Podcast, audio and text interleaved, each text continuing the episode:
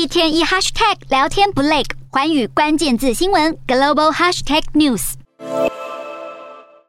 乌俄战争爆发后，乌克兰逐渐向西方势力靠拢，尤其是欧洲。本周欧盟将进行高峰会，乌克兰是否取得候选国地位的议题备受国际关注。除了得到欧盟执委会的推荐，西方列强也纷纷公开力挺乌克兰。德国总理肖兹代表七大工业国集团表态支持乌克兰加入欧盟。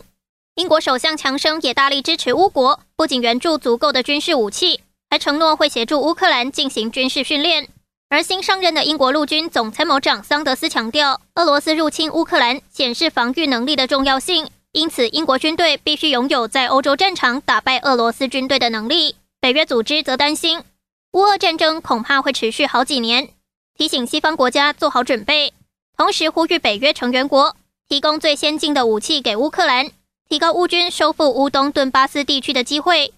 史托滕伯格表示，这个月在马德里举行的北约高峰会有机会同意对乌克兰的一套军援方案，协助乌克兰从老旧苏联时代武器系统过渡到北约标准装备。欧盟和北约组织力挺乌克兰，都凸显了俄国入侵后戏剧性的地缘政治版图变化，以及俄罗斯因主动发起战争，惨遭西方国家冷落的窘境。